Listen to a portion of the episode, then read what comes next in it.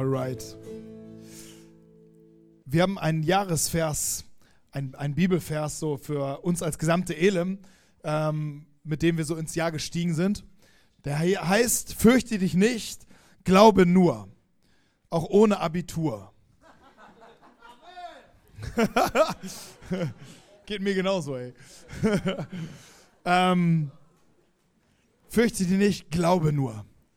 Und manchmal hört sich das ja eigentlich ziemlich, also ich weiß nicht, wie es dir so geht, aber ich, manchmal denke ich so, das hört sich ganz schön billig an, so glaube nur, so irgendwie, glaube nur, muss einfach nur glauben, alles wegglauben, hinglauben, äh, wegglauben, hinglauben, zuglauben, so wie du willst.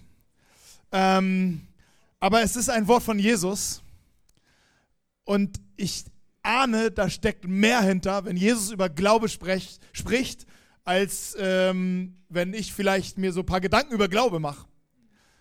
Und ein paar Dinge habe ich entdeckt. Und da möchte ich mit euch also mit reingehen. Wir haben die letzten Male über Hebräer 11 gesprochen, ähm, in, den letzten, in einigen von unseren letzten Gottesdiensten über Hebräer 11. Und im Hebräer 11, äh, da, da steht auch so die Überschrift, äh, da, also das Glaubenskapitel. Da geht es um den Glauben. Und ähm, über diesen Glauben da hat auch was damit zu tun mit dem, was Jesus sagt, als er sagt, glaube nur. Ähm, und ich möchte diesen Glauben mit euch neu entdecken und mich fragen, wie, wie glauben wir eigentlich richtig?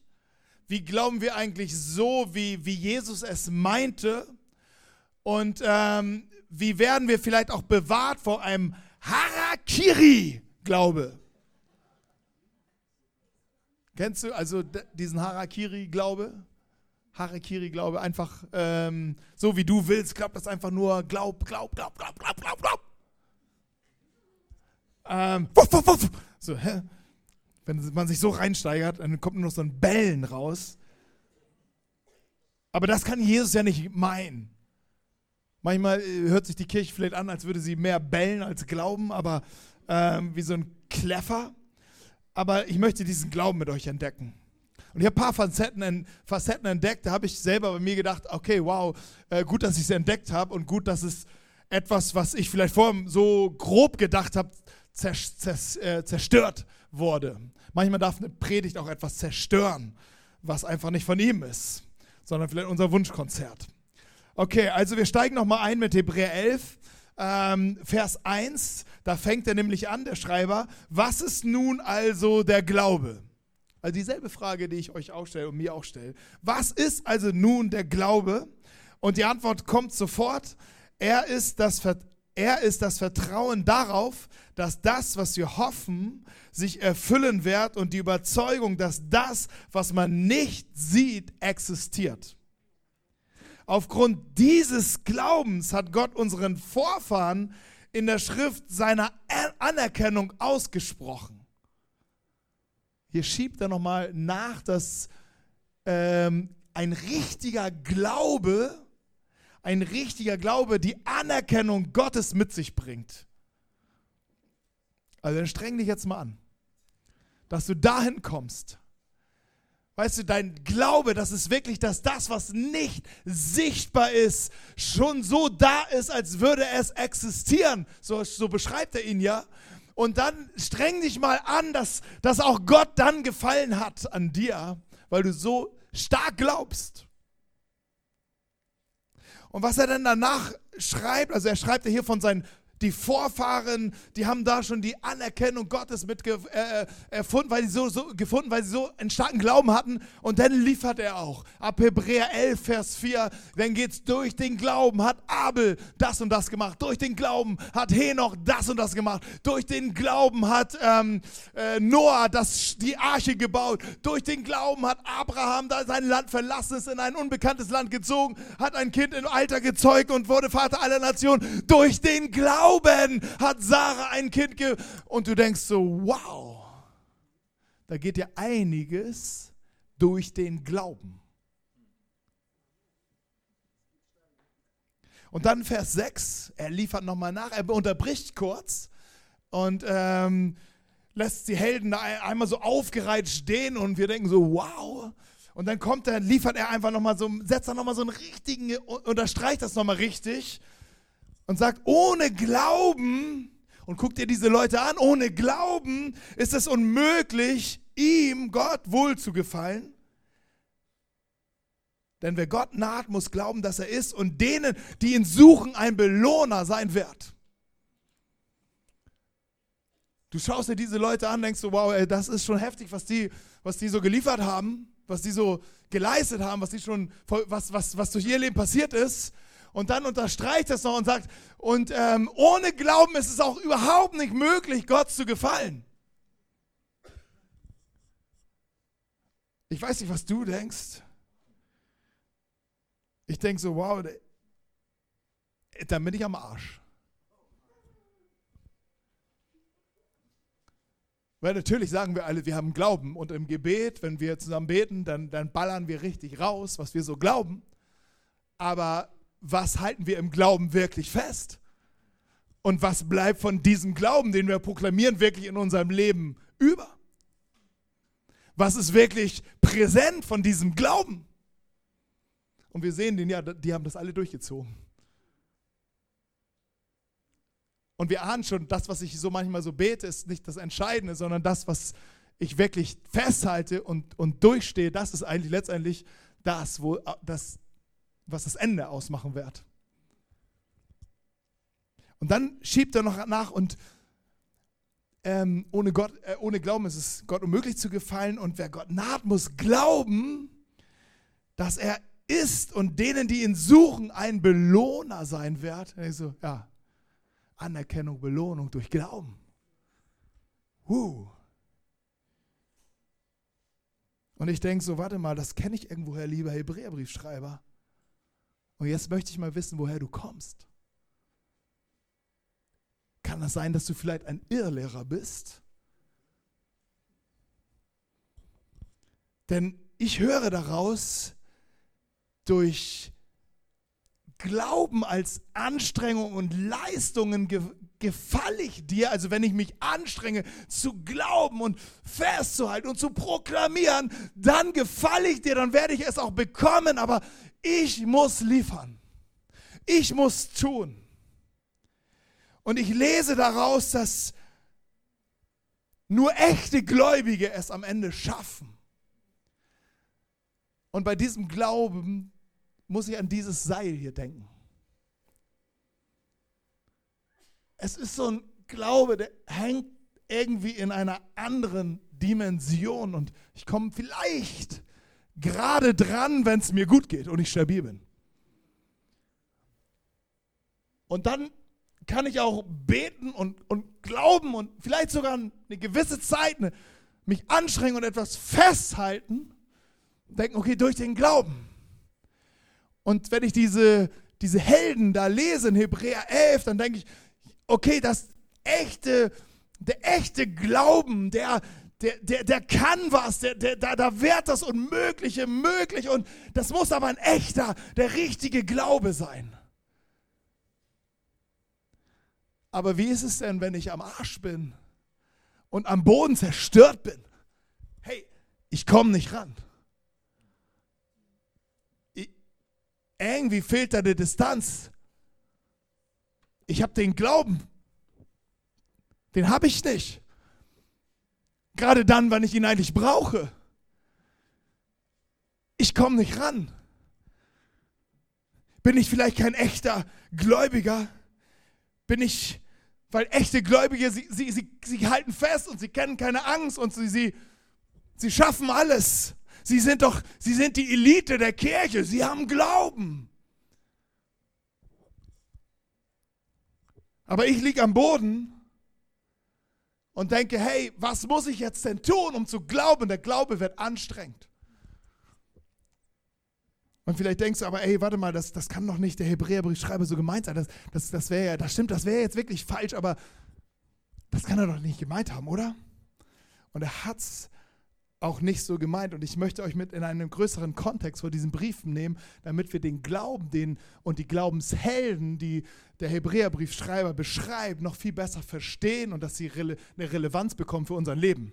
Weil wenn wir es einfach nur so lesen, lesen als die Glaubenshelden, hat ihr Glaube keine Relevanz für mein Leben. Sorry. Ich bin auch Tischler, aber ich würde die äh, die Arche nicht bauen. So, ich, ich würde vielleicht nicht mal sogar mein Land so ohne weiteres verlassen, was weiß ich. Ich weiß nicht, ob ich, ob ich das schaffen würde, was sie geschafft haben oder gemacht haben. Wenn ich es auf dieser Glaube ist aus meiner eigenen Kraft, wenn ich das damit vergleiche, dann scheitere ich. Und wir denken manchmal, dass unser Glaube auch unsere, meine Verantwortung ist ich muss sehen, ich glaube jetzt an Gott, okay, super, jetzt bloß nicht loslassen. Sonst ist scheiße. Weil das Seil kommt nicht näher. Nicht loslassen. Noch 40 Jahre. Nicht loslassen. Halt aus. Und du denkst, Jesus, nimm mich bitte weg. Ich halte nicht mehr, ich kann nicht mehr halten. Doch, du schaffst es.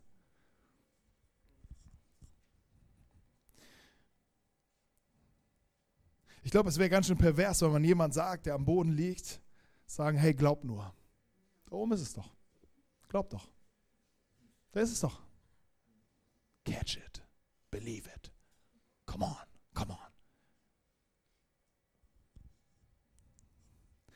Im Hebräerbrief, und das ist immer gut, wenn man die Bibel liest und dann halt nicht nur die einen Vers, super, mein Lieblingsvers, Tätowierung, zack, sondern vorher, nachher, kannst du nämlich den Vers wieder wegstreichen, weil du, oh Scheiße, habe ich ganz falsch verstanden. Ähm, wieder durchstreichen. Okay. Die Hebräer waren in einer Situation, dass sie drohten, ihren Glauben zu verlieren. Sie waren am Ende. Sie waren wirklich am Ende. Und der Brief sollte dazu dienen, sie zu ermutigen, wieder den den Glauben zu erfassen und ich würde auch mal sagen, von dem Glauben zu, gefunden zu werden. In, in einem, einem Kapitel direkt davor, im Kapitel 10, schreibt er, erinnert euch an die Zeit, als ihr die Wahrheit Gottes gerade erst erkannt hattet. Also an die Zeit, als ihr den Glauben gefunden habt und den Glauben erlebt habt. Erinnert euch an diese Zeit, als, ihr, als der Glaube anfing in, unserem, in eurem Leben. Damals musstet ihr viel ertragen, aber ihr habt geduldig durchgehalten. Manchmal wurdet ihr in aller Öffentlichkeit verspottet und misshandelt. Manchmal habt ihr anderen geholfen, denen es so erging. Ihr habt mit denen mitgelitten, die im Gefängnis waren, als man euch euren Besitz wegnahm. Habt ihr das alles voller Freude hingenommen, denn ihr wusstet ja, dass ihr etwas Besseres besitzt, das ihr nie verlieren werdet. In der Anfangszeit hatten sie ganz schön viel Struggle, hatten sie ganz schön viel Alarm und sie, ähm, sie waren noch relativ stabil. Aber im Vers 35 schreibt der Schreiber, werft dieses Vertrauen auf dem Herrn nicht weg. Weil er hörte schon, hey, die, die, die, die, die Leute vor Ort werden schwach, Sie, sie fangen an zu eiern, sie, sie, sie, sie fangen an, ihr, ihr, ihr Herz zu verlieren, sie machen sich Sorgen, sie fangen an, sich zu fürchten und Angst zu bekommen. Ich weiß nicht, welche Erlebnisse du gehabt hast, als du zu Jesus gekommen bist, wenn du schon an ihn glaubst. Ähm, manchmal kann es richtig stürmisch werden. Hier wurde es richtig stürmisch bei denen.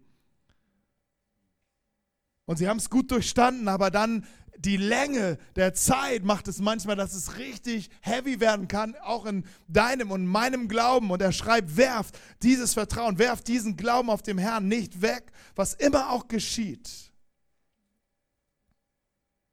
Und am Ende im Vers 39 fasst er nochmal zusammen, hey, wir sind nicht wie die Menschen, die sich von Gott abwenden und so in ihr Verderben rennen, weil wir an unseren Glauben festhalten, werden wir das Leben bekommen weil wir an unserem Glauben festhalten. Also doch festhalten. Ich glaube, er möchte uns in einer anderen Haltung hier hineinführen.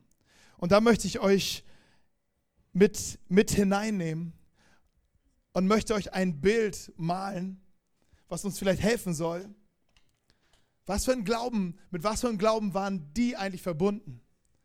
Abel, Abraham und, und die alle so auf, waren die wirklich mit so einem Glauben verbunden, dass sie sich mit größter Anstrengung irgendwie an irgendetwas festhielten, an, an Gott? Oder war etwas, was konkreter war? Und wir, ich habe jetzt mal hier die, die Dudes. Abel. Abel. Henoch. Das ist der zweite. Ähm, Noah. Ist der dritte. Schiff hinten. Ähm, Noah hier, N. Abraham. Sarah wird auch genannt, seine Frau. Alt, aber glücklich. Abraham, Sarah. Okay, über diese Leute spricht er und nachher noch über viel mehr. Ähm, aber dann sagt er etwas, als er mit denen fertig war, sagt er etwas, wo ihr Glaube, wie ihr Glaube gegründet war. Alle diese Menschen glaubten bis zu ihrem Tod, ohne erhalten zu haben, was Gott ihnen versprochen hatte. Doch sie sahen das, was ihnen zugesagt war, von weitem und freuten sich darauf, denn sie hatten erkannt und bezeugt, dass sie hier auf der Erde nur Gäste und Fremde waren. Sie hatten etwas in ihrem Herzen, was größer war als ihr Lebensabschnitt. Sie wussten, etwas wird kommen, was, was größer ist als das Hier und Jetzt. Und sie wussten, woher sie kommen. Denn, ähm, ich weiß nicht, wie ich das machen soll, ich mache es einfach nicht. Eigentlich, ähm, Kunst würde sechs. Jetzt würde ich, in Kunst würde ich jetzt eine sechs kriegen. Arbeitsverweigerung. Ich sollte ein Bild malen. Ich weiß nicht, wie ich es machen soll. Ich male es nicht. Sechs. Egal. ist egal. Kannst auch dein Lehrer sagen, ist egal. So, hier irgendwie gab es einen Ort. Ein Ort, er hieß, er wurde einfach, die Bibel spricht von diesem Ort als Garten. Es war aber, es war, es war äh, wir können es nicht richtig vorstellen. Es war wie, einige sagen auch das Paradies. Es war der Ort, wo, wo Gott und Mensch in Gemeinschaft zusammenlebten. Das war das Zuhause von, von, von, der, von dem Menschen. Das Zuhause des Menschen ist bei Gott. Der Gedanke Gottes für dich und für mich ist, dass wir bei ihm zu Hause sind. Es gab eine Situation, die hat dazu geführt, dass der Mensch diesen Ort, dieses Zuhause verlassen musste denn er vertraute nicht mehr Gott, sondern er fing an, sich selbst zu vertrauen und sagte, hey, ich brauche Gott gar nicht, ich schaffe das alleine mit dem Gedanken und wenn ich es alleine schaffe, werde ich sogar sein wie Gott. Augenhöhe finde ich sowieso besser, ist auch im Management viel gefragter mittlerweile. Flache Hierarchien auf Augenhöhe. Flache Hierarchien. Auch Stromberg hat sein Büro so geführt, dass er flache Hierarchien einführen wollte, auf Augenhöhe. Stromberg hat es nie so gemeint, Gott schon. Er, er wusste, er ist Gott, aber er wollte uns auf Augenhöhe begegnen und behalten. Aber der Mensch dachte, hey, ich gehe ich geh, ähm, geh so weit, dass ich mich über Gott erhebe und, und ich kann alles alleine. Ich brauche Gott nicht. Vielleicht ist es auch dein Gebet, ich brauche Gott nicht. Es führte dazu, dass es hier einen Cut gab und der Mensch sein Zuhause bei Gott verloren hat, weil nur du bist nur freiwillig bei Gott. Wenn deine Kinder abhauen wollen, kannst du ihnen noch sagen, wenn sie noch nicht fünf sind, dass sie bei dir bleiben. Irgendwann musst du sie ziehen lassen. Vielleicht mit sechs oder sieben, ich weiß es nicht. Meine Kinder sind zum Glück noch zu Hause, außer der eine, der ist jetzt auch schon weg, aber nicht abgehauen. Ja, ist gut. ähm, auf jeden Fall wenn die irgendwann wollten, er konnte, die konnten auf jeden Fall nicht mehr zusammenbleiben, weil du kannst nur freiwillig bei, bei Gott sein und nicht, weil, weil er das will. Und der Mensch wollte nicht, weil er dachte, ich mache mein Ding hier alleine. Und das führte zur Trennung und, und zur Katastrophe in der gesamten Menschheit. Wir lesen heute noch in der Tagesschau, was alles passiert. Alles Dinge, die nicht gedacht waren und der Tod war auch nicht geplant. Aber es gab hier eine, eine Linie von Menschen, die wussten, unser Zuhause ist eigentlich hier. Und irgendwie muss unser Weg auch wieder dorthin enden. Und sie hatten eine Vorahnung, dass da jemand kommen wird, der sagt, ich bin der Weg, die Wahrheit und das Leben. Niemand kommt nach Hause oder niemand kommt zum Vater, denn durch mich. Es waren zwar viele, viele Jahre vorher, aber wenn es hier heißt, ähm, sie, doch sie sahen das, was ihnen zugesagt war, von weitem und sie freuten sich darauf, sahen sie eine Person, die kommen wird und sagen wird, ich bin der Weg, die Wahrheit und das Leben und ich werde euch nach Hause bringen. Niemand kommt zum Vater, niemand kommt nach Hause, denn durch mich. Die Reaktion Gottes aus dem Garten, wo die Trennung war, war, dass Gott den Menschen dahergegangen ist und gesagt hat, Mensch, wo bist du? Du fehlst mir. Und diese Menschen wussten, da wird jemand kommen, der wird kommen und so steht es über Jesus, er wird suchen, wer verloren ist. Er wird suchen, wer verloren gegangen ist, um zurückzuholen, um nach Hause zu holen. Wie hat Jesus das gemacht? Jesus hat ein Straßenschild gegeben, was du in der Fahrschule nie lernen wirst. Ein, Fahr, ein Fahrschild, eine, eine, eine, eine ich kenne auch nur ein paar, ich kenne auch nur Stoppschild oder so. Also das fand ich immer am schlimmsten in der Fahrschule. Die ganzen Fahrschilder, kennt ihr die? Hat jemand für Verkehrsschilder, genau. Kennt ihr jemand? Die Verkehrsschilder? Es war schwer, die alle zu lernen, weil Deutschland hat viele Verkehrsschilder. Und äh, nicht auf dem Rasen spielen, okay, das kenne ich. Als Autofahrer völlig unrelevant, aber trotzdem, solche gibt es ja auch noch. Musst du alle drauf haben, wenn du eine Fahrprüfung machst. Gott segne dich, wenn du 18 gerade bist und gerade in so einem Prüfungsstress bist. Ich hatte so das Glück und die Gnade des Fahrschulprüfers. Ich, du konntest, durftest sieben, nee, acht Fehler, glaube ich, machen damals, also zu meiner Zeit. Aber es gab so Aufgaben, da konnte einmal ein Fehler gleich vier Fehlerpunkte. Und bei einer wusste ich überhaupt nicht. A, B, C oder D. Und dann Trick 17. Alles ankreuzen, alles wegradieren, alles ankreuzen, alles wegradieren, alles ankreuzen, alles wegradieren und dann so, so dass man nicht weiß, was, was meint er denn? Alles ist irgendwie. Und dann äh, stand der Prüfer saß er vor mir und sagte, ähm, ja, äh, hier die letzte Frage, also diese entscheidende Frage jetzt, A, B, C oder D. Ich so, scheiße. Aber mein Fahrschullehrer, der mich nicht mehr haben wollte, aus anderen Gründen, der meinte B. Ich meinte B, Entschuldigung, habe ich ein bisschen geschmiert, B. Okay, dann hast du den Führerschein bestanden.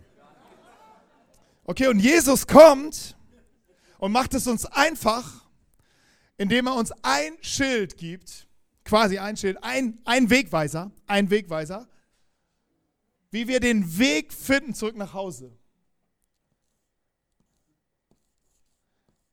Und das sieht so aus. Siehst du an keiner Kreuzung, keiner Autobahn. Ist trotzdem gut zu wissen. Das ist das Verkehrsschild Gottes was uns nach Hause leitet. Und sie sahen schon, okay, ähm, diese Leute, sie sahen schon, da wird etwas kommen. Wir sind auf dem Weg nach Hause und sie waren mit diesem Glauben verbunden. Sie waren nicht alleine mit ihrem Glauben, sondern sie waren durch diesen Glauben verbunden. Und der dockte hier an, der ankerte hier an. Jesus ist gekommen und sagt, ich bin der Weg, die Wahrheit und das Leben, ich bin der Weg zum Vater, ich bin der Weg nach Hause. Ich bin gekommen, um zu suchen, wer verloren ist, wer auf diesem Weg sich irgendwie verloren hat und rufen, hey, kommt zu mir, alle, die ihr mühselig und beladen seid. Ich werde euch alles nehmen. Ich werde euch vergeben, jede Schuld. Ich werde mein Leben für euch geben, damit du lebst und damit du den Weg nach Hause zurückfindest. Alle, die hier landen an dem Kreuz, an dem Ort und glauben, dass Jesus das für sich getan hat. Sie bekommen, sie, sie, sie, sie nennt, äh, den gab Gott, gibt Gott das Recht, Kinder Gottes zu sein. Und sie tragen ihr, ihr Zuhause schon in ihren Herzen. Und jetzt müssen sie vielleicht noch 40, 50, 70, 80 Jahre hier aushalten und machen das Beste draus und segnen diesen Planeten aber sie haben die gleiche Sehnsucht. Wir werden irgendwann zu Hause sein bei ihm. Und dieses Zuhause wird sie leiten. Und dieses Zuhause wird sie füllen und wird sie führen. Und darin war ihr Glaube verankert. Das heißt, der Glaube war keine Anstrengung irgendwie ins, ins Leere hinein, sondern der Glaube war verbunden mit Jesus Christus. Denn was glaubten sie? Abel glaubte, und das heißt, er gab ein besseres Opfer als sein Bruder Kain. Das sagt uns jetzt überhaupt gar nichts. Wir können sagen, komm, mach mal den nächsten Punkt, ist langweilig. Aber ich gehe mal in diesen Punkt rein, um zu zeigen, dass der Glaube, den er hatte, dass Jesus in seinem Herzen schon war. Denn was, also die beiden musst du dir so vorstellen, es waren ja die ersten Kinder sozusagen, die, ähm, die nicht bei, unter, in, in der Beziehung zu Gott mit aufwuchsen. Weil Adam und Eva, so heißt es, die beiden, sie waren, dass sie sich entschieden haben zu sagen, hey, wir, wir werden so wie Gott sein, wir haben so viel von ihm gelernt, jetzt sind jetzt nur noch Augenhöhe. Sind, und Gott sagte, hey, okay, aber dann seid ihr hier raus. Okay, sie waren raus, haben zwei Kinder bekommen und sie sahen da hinten den, den, den Garten, aber sie konnten nicht mehr rein. Dort war irgendwie versperrt und, und äh, also ähm, Barrikaden, Engelsbarrikaden mit Feuerschwertern, da kam keiner mehr rein, da kam keiner mehr durch. Das war ein Hochsicherheitstrakt, das war heiliges Gebiet, keiner konnte mehr dorthin. Und äh, Adam und Eva mit ihren beiden Kindern, Kain und Abel, sagten, hey, es gibt Gott. Wow, da hinten, hinter diesem Feuerzaun also nicht hingehen. Nicht, bloß nicht hingehen, wenn, wenn du da hingehst, ey, dann. Aber ein guter Gott. Er liebt dich voll. Aber nicht hingehen. Don't touch! Und es wäre besser, wenn ihr ihn anbetet. Oh, wie denn? Wie anbeten? Hast du mal eine Gitarre? Adrian war noch nicht da. Hey, was sollen wir machen?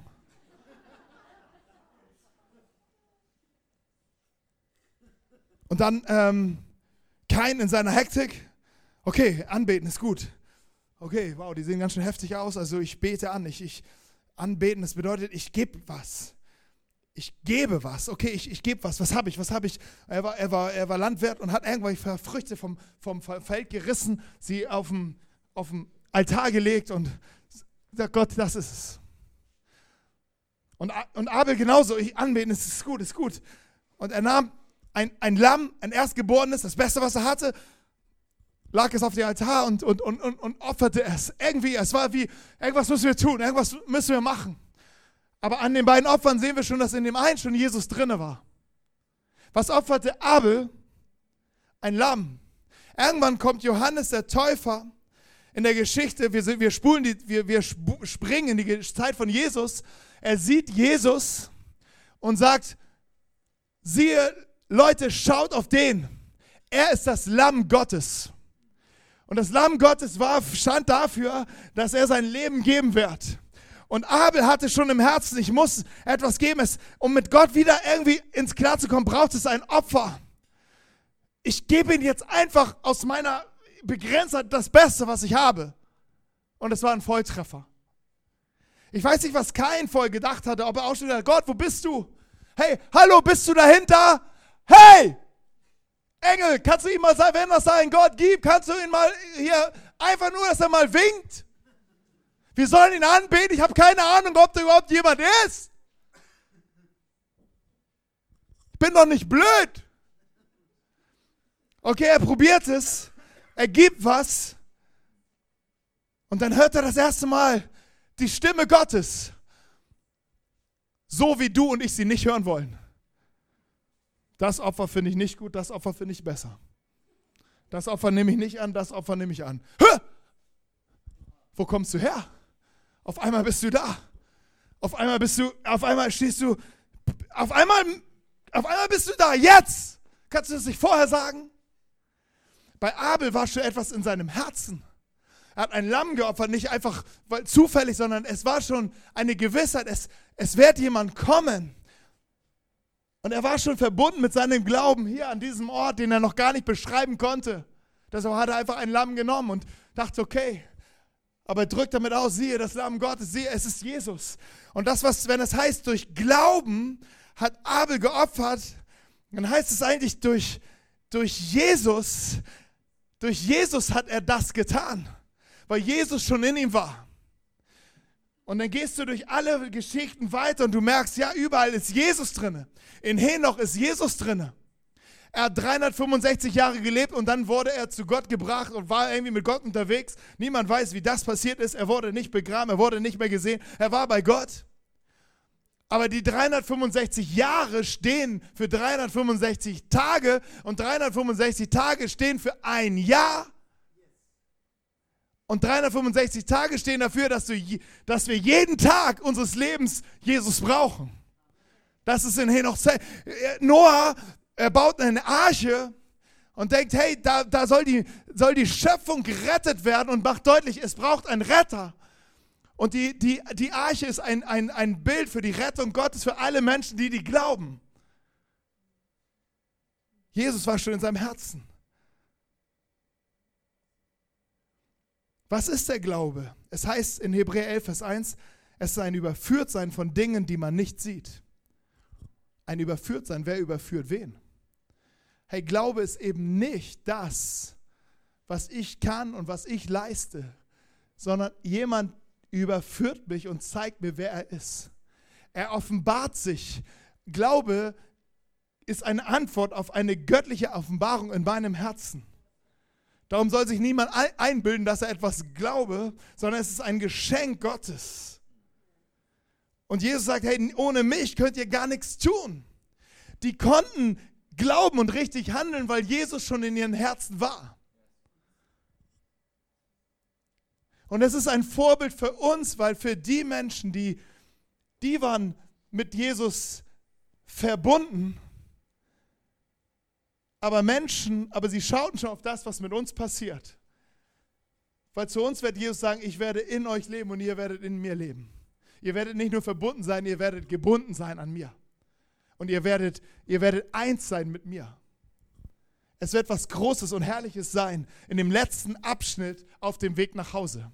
Und eine tiefe Sehnsucht hat diese Menschen erfasst, zu sehen, was du in deinem Herzen jetzt leben kannst. Und auch das ist nur ein Vorgeschmack von dem, was kommen wird.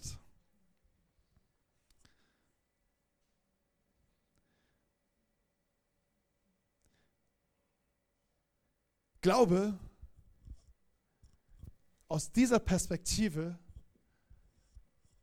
ist ein Fokussieren darauf, dass Jesus in meinem Herz, in meinem Leben lebt und dass nur durch ihn ich diese Dinge tun kann. Was hätte kein beten sollen? Kein in dem Moment, wo, wo Gott ihn begegnete und sagte, hey, das gefällt mir nicht was hier in deinem Herzen noch so ist und was, du mir hier, was hier geliefert worden ist. Und es, es entstand sofort Neid und Mordeslust in seinem Herzen. Und Gott sprach zu ihm, hey, es ist die Sünde, sie lauert vor deiner Tür, vor deiner Tür, aber du sollst über sie herrschen. Und manchmal gehen wir so aus dem Gottesdienst und denken so, wow, okay, ich, Stimmt, ich muss über meine Sünde, über die Sünde in meinem Leben muss ich herrschen. Stimmt, habe ich voll vergessen. Hat keinen schon nicht geschafft, aber ich, mit Jesus kann ich. Das Gebet von kein, was ihn gerettet hätte, wäre, Gott, ich schaffe es nicht. Ich schaffe nicht, über die Bosheit in meinem Herzen zu herrschen. Er hat es in seinem Bruder gesehen, der sagt, der hat ein Opfer gebracht. Ich brauche auch ein Opfer. Gott, ich brauche ein Opfer, damit ich gerettet werde. Ich brauche etwas Größeres in meinem Leben, damit ich, ich kann es nicht aus meiner Kraft. Glaube geschieht nicht aus deiner Kraft. Das Einzige, was, was du betest, und Jesus sagt es selber, ähm, hey, sei mir Sünder gnädig. Das ist ein Gebet, hey, ich schaffe es nicht. Hey, ich kann es nicht. Hey, ich, ich, ich verzweifle an mir selbst. Aber ich komme zu dir, weil ich weiß, wer du bist. Weil du dich gegeben bist. Du bist mein Wegweiser und du connectest mich mit dem, mit dem Vater im Himmel, du connectest mich wieder, du gibst mir Frieden, du gibst mir Vergebung. Und wie kannst du das bekommen? Wie kannst du diesen Glauben bekommen? Es ist ein Geschenk und Gott möchte es dir schenken. Er hat sich auf nichts anderes gefreut heute, als dir dieses Geschenk zu machen. Und dieses Geschenk zu geben und zu sagen, hey, ich möchte dir diesen Glauben schenken nicht aus deiner Kraft. Und er sagt, komm zu mir an dem Ort, wo ich es dir übergeben möchte. Es ist dieses, dieser, dieses Kreuz. Dieser Ort heißt Golgatha. Komm mit mir zu diesem Ort, wo ich dir dieses Geschenk geben möchte. Schau auf diesen Ort. Ich weiß nicht, ob du schon mal an diesem Ort warst, ob du diesen Ort schon mal gesehen hast, ob du schon mal vor Augen hattest, was Jesus für dich getan hast. Manchmal schauen wir zu kurz dorthin und denken so, wow, äh, was, war, was war da nochmal? Aber vielleicht können wir zusammen mal aufstehen, unsere Augen schließen und ich möchte dich einladen, zu diesem Ort zu schauen, da wo, wo Jesus ähm, alles für dich gegeben hat und wo er sagt, ich möchte dir was geben, ich möchte dir was schenken, ich möchte dir, dir ähm, äh, ein Geschenk des Himmels geben. Glaube an mich. Ich möchte deine Augen öffnen, dass du siehst, wer ich bin. Ich bin dein Weg nach Hause. Ich bin dein Weg zum Vater. Ich bin dein Glaube. Ich, ich bin es in Person. Ich möchte in dir sein und du darfst in mir sein. Ich möchte mit dir verbunden sein. Es ist nicht in deiner Kraft, wo es geschieht. Es ist nicht in deiner Leistung, wo es geschieht. Hey, vielleicht denkst du, ich bin krank und ich muss glauben. Hey, durch Jesus geschieht es. Durch Jesus geschieht es. Und in Jesus ist in jeder Situation erstmal Friede und ist erstmal Herrscher von seiner Herrlichkeit. In jeder Situation. Etwas viel Tieferes und etwas viel Größeres und etwas vor uns gelegt, was herrlich ist und ewig.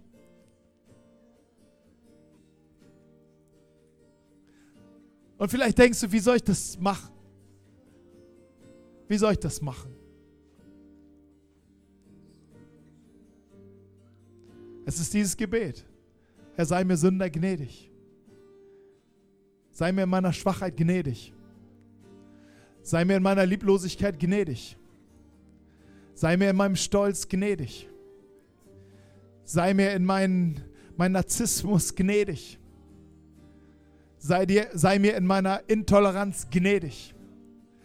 Sei mir in meiner Perversion gnädig. Sei mir in meiner Gewalt gnädig. Sei mir in meinem Schmerz gnädig. Sei mir in meinem Leid gnädig. Sei mir gnädig, Jesus, weil ich dich brauche. Weil ich dich brauche, ist mein größtes Gebet heute. Jesus, ich brauche dich.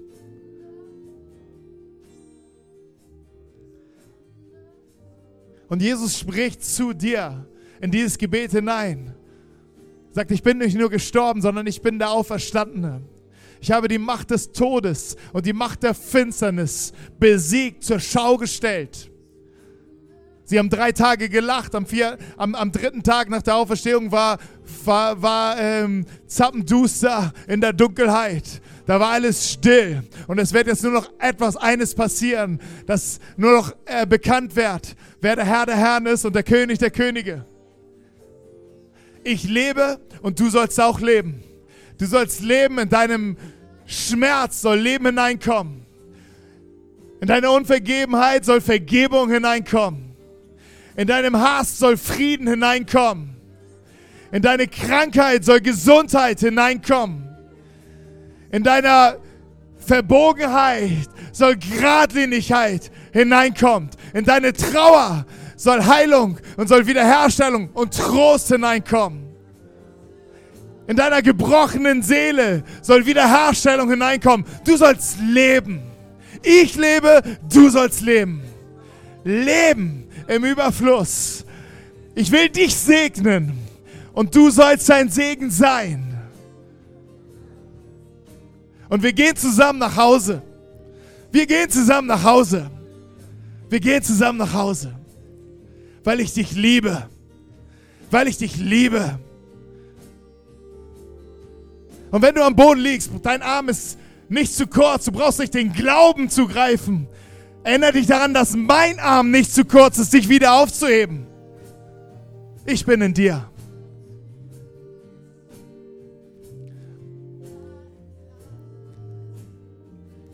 Ich segne dich, dass du es empfangen kannst. Ich segne dich, dass es dein, dein, dein Herz, deine Seele, dein Geist, dein Verstand, deine Kraft wirklich durchdringt. Diese Botschaft des Himmels, diese gute Nachricht von Jesus Christus. Hey, und wenn du einverstanden bist und wenn es dein Gebet ist, dann sage Amen. Amen.